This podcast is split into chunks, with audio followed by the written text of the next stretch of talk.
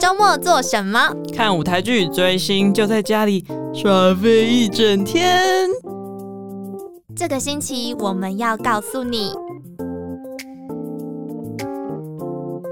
Friday, Saturday, Sunday，欢迎收听周末私生活，我是持性预言家橘子。我是无趣少女豆梨子。接续上一集，没错，我们上一集跟大家分享了我们两个人分别对于苦鲁人生的心得。那这一集呢，我们要来跟大家分享一下我们自己对于每个角色，可能自己有一些喜欢，然后自己有看到一些什么东西，然后跟大家也稍微科普一下剧场的小职职位的小科普这样子。好啊。那我们其实这个苦武人生很简单的，就是分成六个主要演员，还有四个歌队。然后六个主要演员，它里面有演到五间三个 crew，两个是老鸟，一个是菜鸟，还有两个过气的演员，就是演员，但他们的角色是过气的演员，这样。对，他们是演 员，演演员， 对他们演员，然后演一个两个过气的演员，然后四位小哥队呢，就是演了四个不同风格的 crew。对，那你自己有特别超级喜欢的呃这次演出的演员，还是说你对于这几个角色有比较印象深刻的部分吗？我其实自己很期待，就是里面有演那个过气女演员的亮亮，哦，你之前好像不认识她，对不对？嗯，我对他，我对这个演员是第一次看他的戏，哦，因为亮亮她其实是去年呢，我在看风戏月有一个短片，嗯，就是演了一点都不会累，就是嗯有周定伟还有叉烧主演的一个小短片，它它里面是一个灵魂角色，嗯就是其他没有在那个 topic 上面出现，会出现他，但它里面演了一个有点慌慌乱乱，有点有点神经质，然后有点神仙气息的一个女生，嗯那是我第一次看到她的演出，就是在嗯影像上面。然后后来还是有看到木兰少女，她有演过蒋冠甫的妹妹，哦，，对，那那时候我看到他演那个朱定仪老师，就是他演蒋冠甫的妹妹的时候，超级可爱的，就是跟可能有些人看过中期的蒋冠甫妹妹就不一样。然哦，后那感时觉候不就一被他样，圈粉了，因为他整个讲对话的节奏的时候，就是很可爱、很可爱这样子，然后就而且他有点就是身材比较可爱、可爱一点点，然后我自己也喜欢这种圆圆这种可爱类型对啊的这女种生女生。所以你就有点像是小粉丝，，对我就有点被他圈粉了。而且我这次之前认识他是在有一次有因为一些事情见面，那我还跟他就是当小迷妹，我说我可以跟你拍照吗？我很喜欢你。哦，然圆后对，梦，然后我那时候拍完照之后，我想说可能忘记了，结果我这次遇到在演演出结束之后，有跟他说我是那时候很喜欢你的。小迷妹，然后他说：“哦，我记得你，我那时候真的觉得我人生圆满了， 就是你我人生很容易圆满，就是嗯，就是很容易啦， 就是在那瞬间，就是又觉得我好像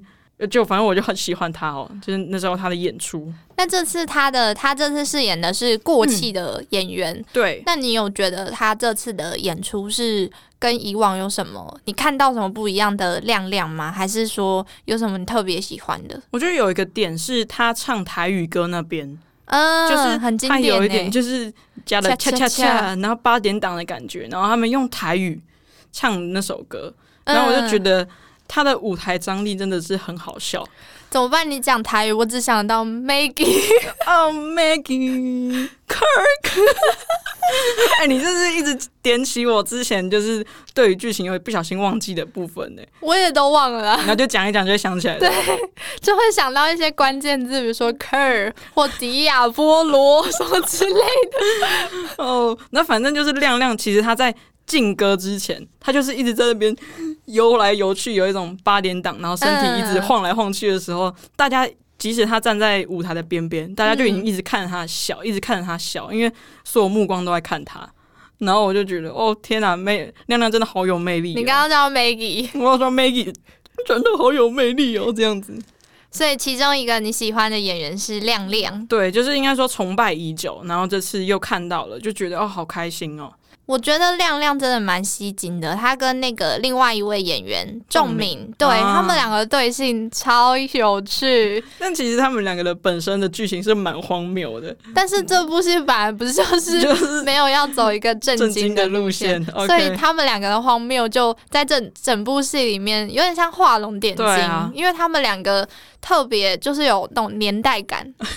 八点档的感觉，八点档的感觉是所以真的有，在整部戏，我觉得特色算是蛮明显因为的，他们算是主线旁边的一个很重要的支线，很重要。对，毕竟也是他们后来出问题，才会导致后台一阵忙忙 乱。一一整个忙乱。然后就是我先分享一号，就是最喜欢也最期待看到的亮亮这样子。嗯，那你嗯哎、所以你还有二号人物，二号人物，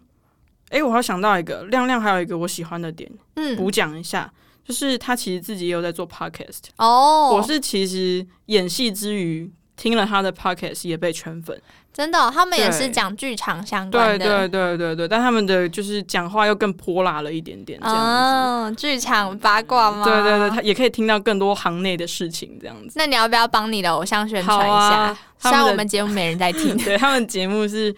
你念起来有点难，叫“四四奴役四是奴役，”，对，奴如意，四四奴役。他那个“四”其实是一个女，在一个可以的“意”，你嗯，打了“四四”，然后就会出现奴役了。好。如果大家对于剧场的一些八卦内幕，或是喜欢对亮亮的话，一定要听，真的很可爱又很有趣的内容。迷妹的支持推荐推荐好，那我讲二号，二号也是你喜欢的，就是李曼。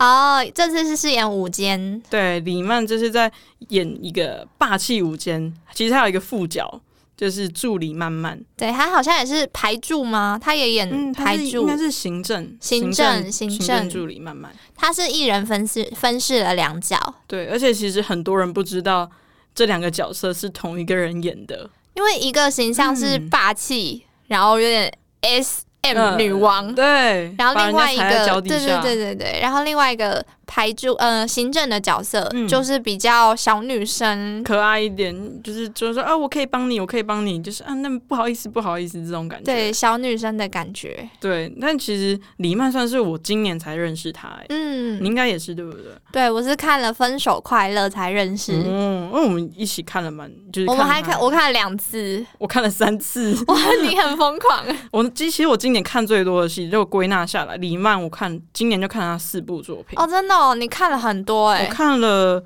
分手快乐》三次，然后《蓝鲸游戏》有一个独剧，嗯然后《热带天使》的独剧，然后《苦鲁人生》，哇，我应该可以算是李李曼今年就是粉丝群的一一员了，议员《分手快乐》就乘三，撑三，因为其实我觉得李曼应该给我们感觉，我第一次看到她的时候，有一点空灵系的感觉。嗯，有一点就是是不是魏如萱那种感觉？哦，是比因较为我觉得是因为《分手快乐》那个哦角色，因为他是他那时候演的角色就比较是文青文一点青，少女，嗯，但我真的必须说，他唱的他在里面唱的歌，我真的是超爱。现在还在唱不是吗？对啊、房间很乱，东西都不收好，啊还是出门前被子一定要叠好，什么之类的，哦超！喜欢这首。这是我们的才艺大会，就是在讲这出戏，一直偷偷不小心哼出歌但。《分手快乐》我们最爱唱的是另外一首歌，走在第四排，哒哒哒哒，第二位，对啊，超喜欢这这首歌。好听好听。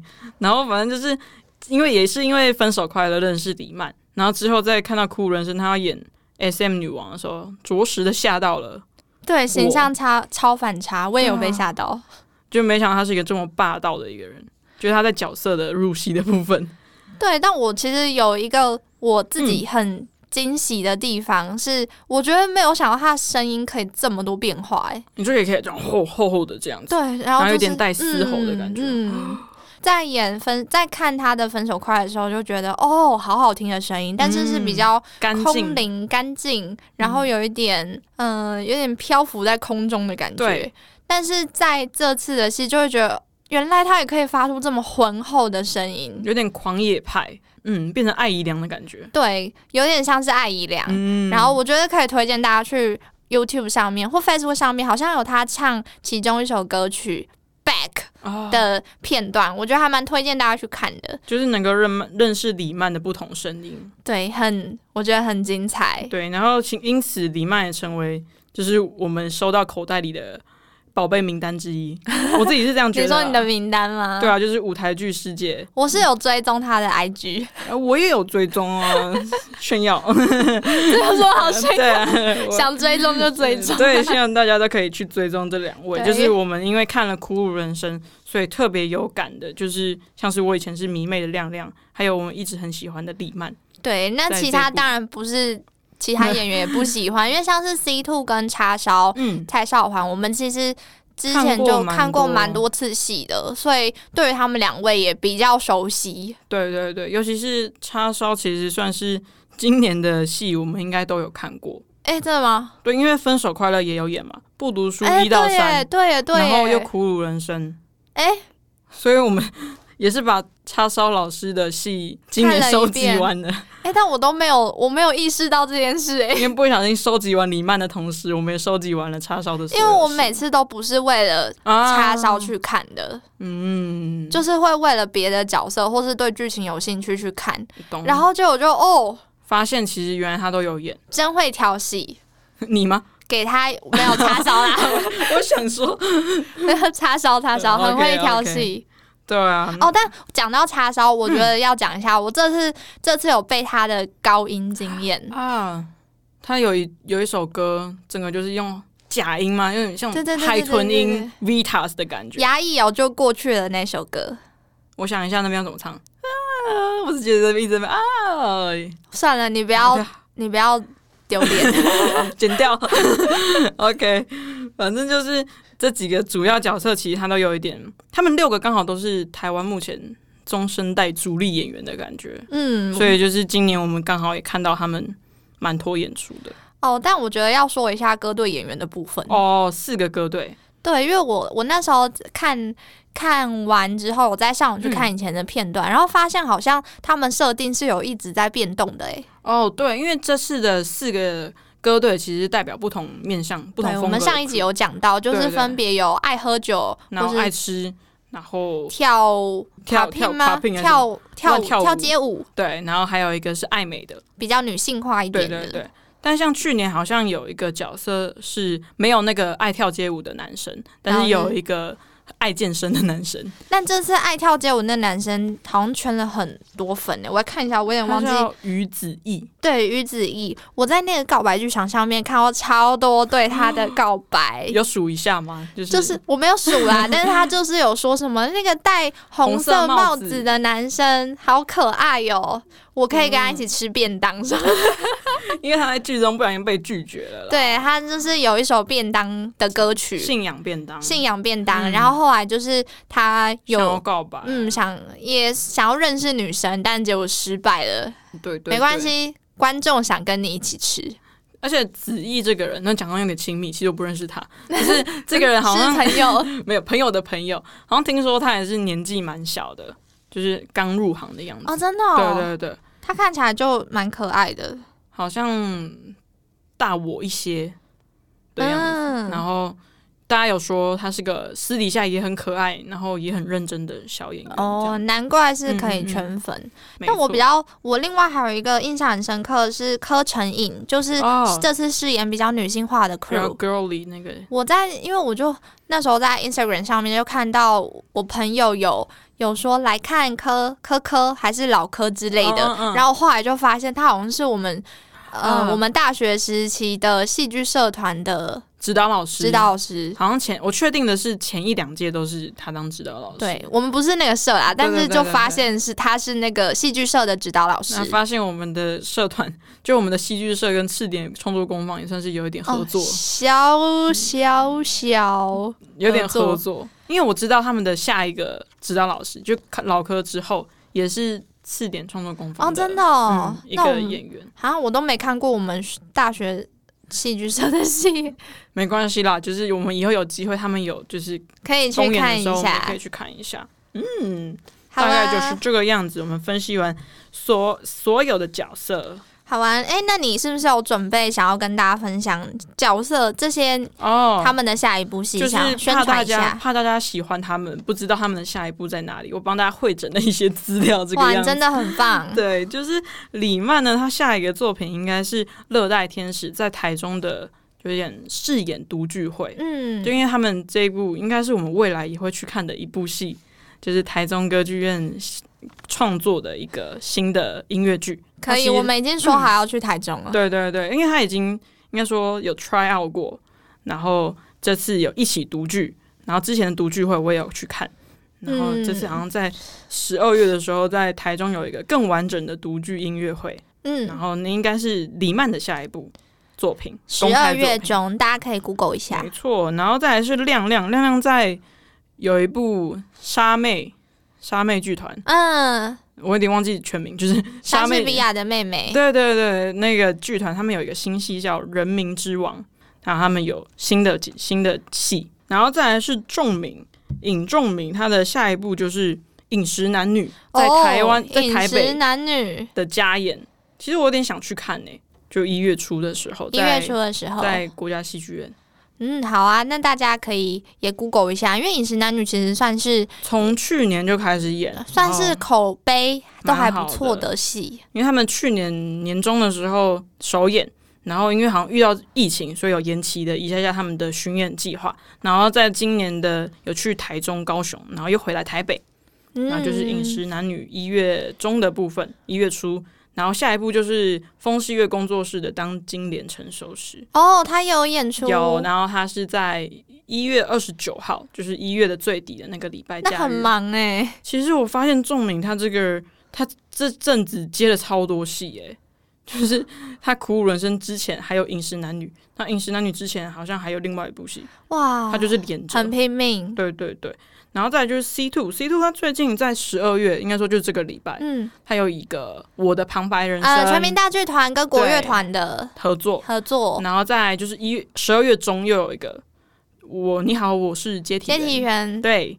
再就是叉烧，叉烧的话就是明年一月，而且这是比较特别哦，就是不是音乐剧，他要演纯舞台 剧《解忧杂货店啊，解忧杂货》店。我我要去看呢、哎、可你刚那个你好，我是接体员，你不是也要去看？哦，对啊，但是而且重点是这两部都不是我我买票的，而是我表哥说，哎、要不要去看？然后我说哦好啊，然后哦，然后就你去了，要所以去不是我看。出钱的我本来有因缘际会，本来要去看 C Two 这礼拜啊，我的六旁日，白人生嗯，就吗刚好有被邀请，但后来我就没办法去。哦，好可 惜哦，对啊，因为想我也嗯这部也是广告打蛮多的，，对广告打蛮就多的，是蛮好奇是什么样的演出，然后你好，我是接体员，我还在考虑要不要去看。看一下啦。可是因为我十二月要看好多部哦，哦因为我们十二月已经买的票是那个哦，我自己买了我的《上海天才》，然后还有另外一个是我跟橘子还有我们两个朋友要去看，呃，《我们与恶的距离离》的舞台剧版，对，终于终于要上映了终。于要看到了，然后我自己还想要看那个控肉，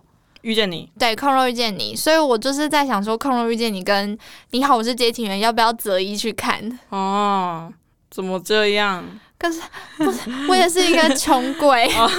但是就是刚好就是在年底，对啊，我觉得年底很精彩欸诶，我们刚好口袋的名单每一个都要有下一部戏，就是年底十二月的戏很多，就是大家如果有平常有关注这些演员们的话，可以可以全部在都抢起来，真的真的，要不然今年就要过了。就是二零二一了。又是 brand new world 了，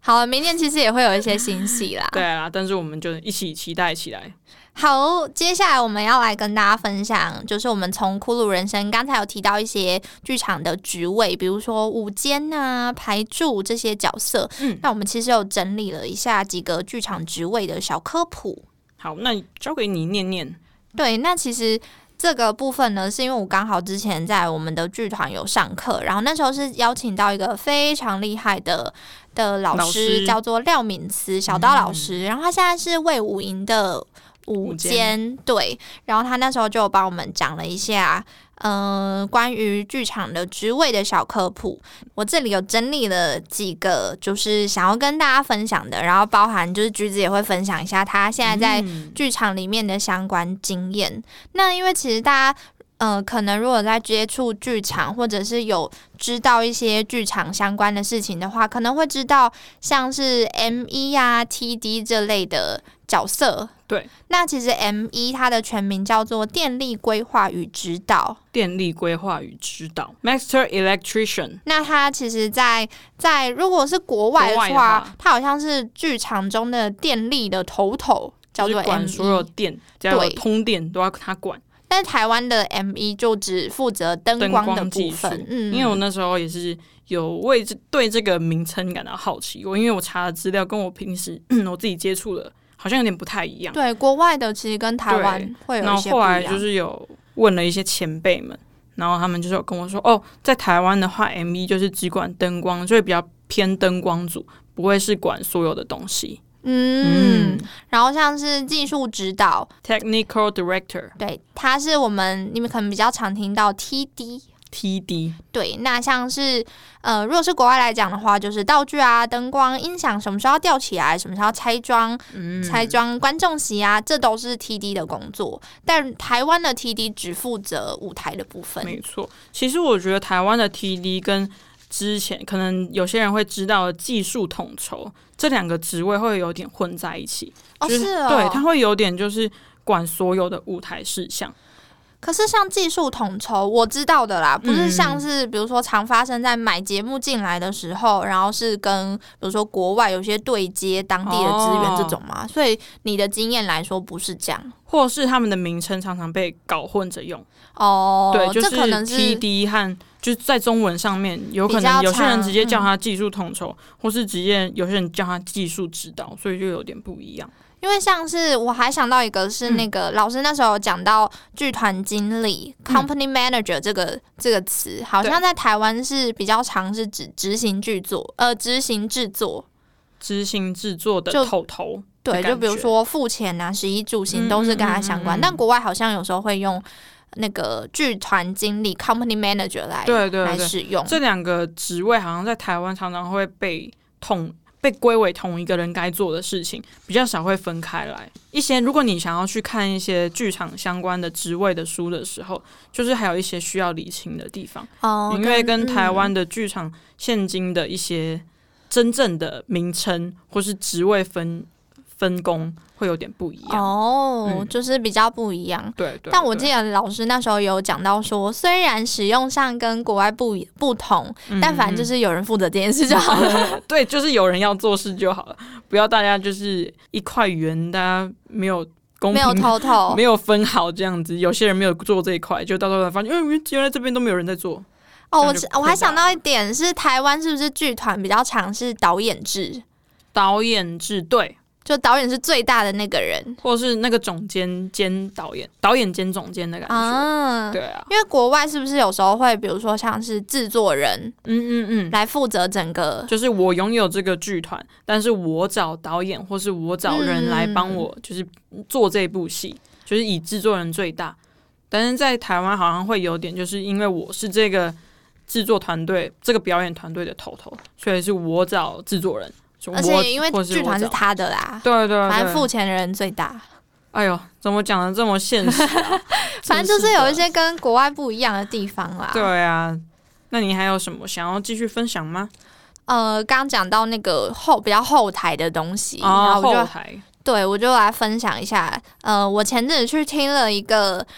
演讲，演讲是南什么样的村演讲南村剧场、南村书店那边举办的，叫做《从台湾到南海南韩音乐剧趋势发展分享》。哦，然后他们那时候是请了一个影评人白斐兰，还有 C Musical 的艺术总监张张新慈一起来分享。就是那时候，我觉得听的时候让我蛮惊喜的欸诶、怎样的惊喜？嗯，因为我对于韩国的音乐剧没那么了解。嗯，张新慈总监就有分享了一些，比如说韩国是从什么时候开始有音乐剧，以及他们的场馆大部分都是聚集在大学路这个地方。然后是，我觉得那时候听到一件很惊讶的事，你猜大学路有多少场馆？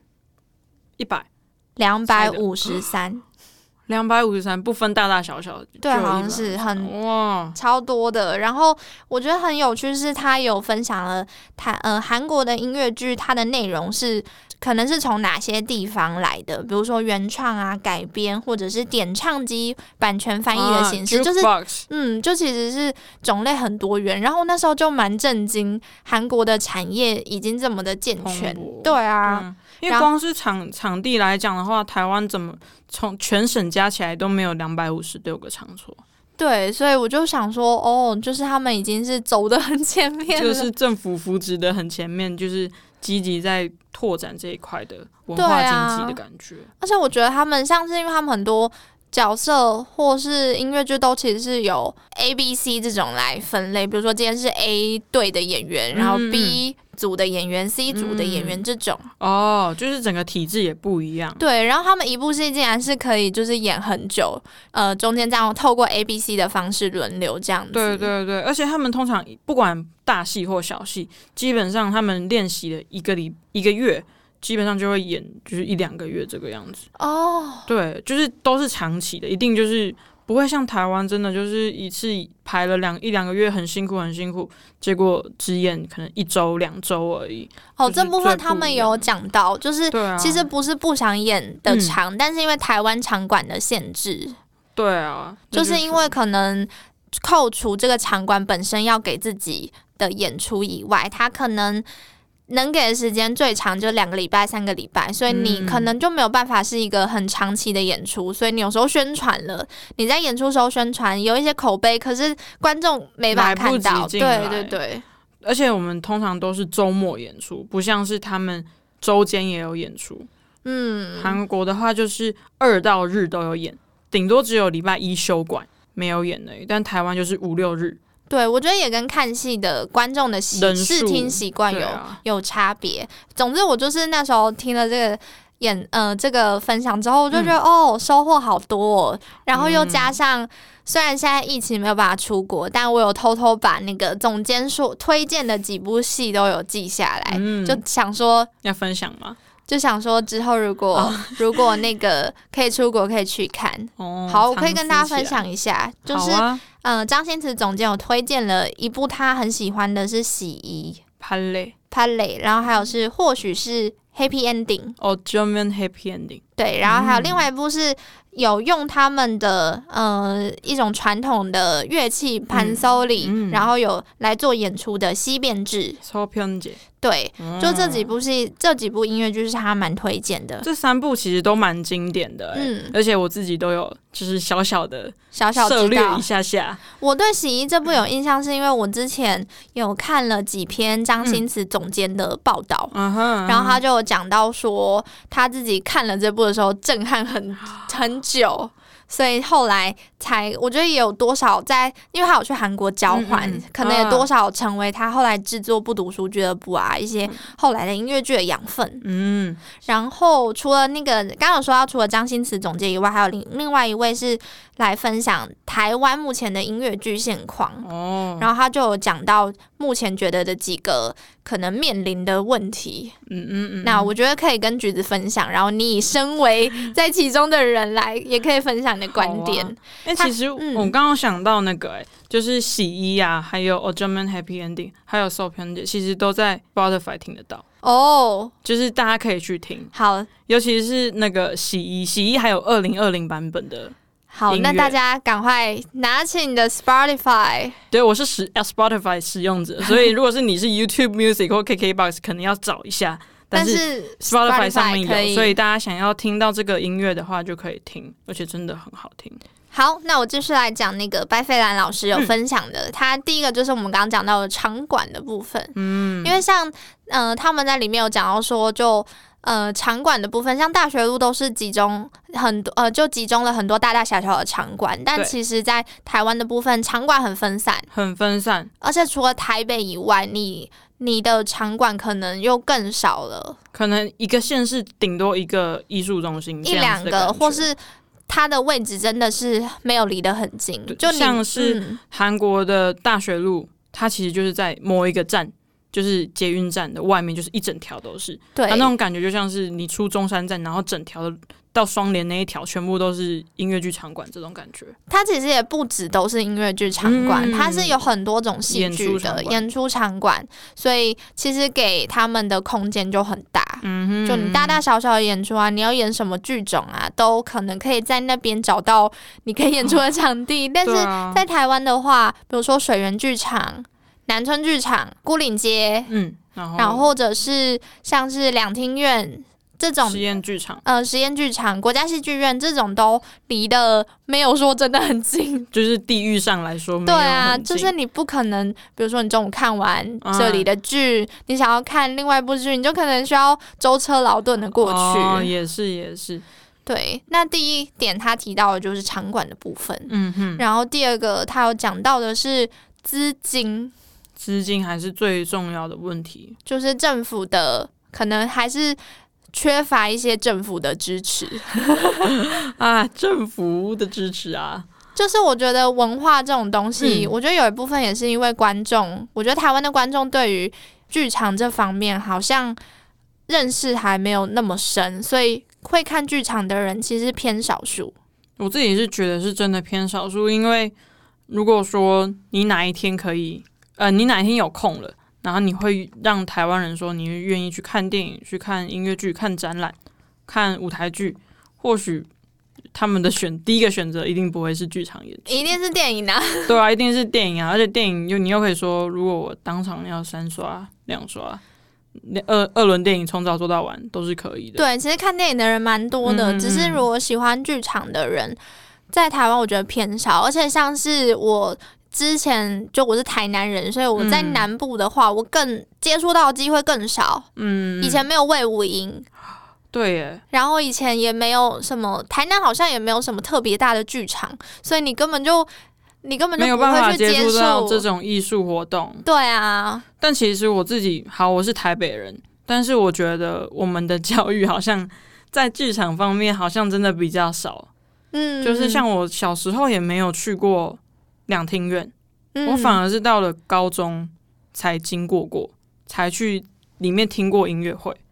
所以我觉得，像台湾的，除了政府资金，也许在教育上面也可以做多做点栽培的感觉。我觉得可以培养大家，嗯就是先到剧场看看的这种哎呦，可不可以就是有个就是什么消费券之类，就给 大家就是地方圈对啊，就是一人选一部，政府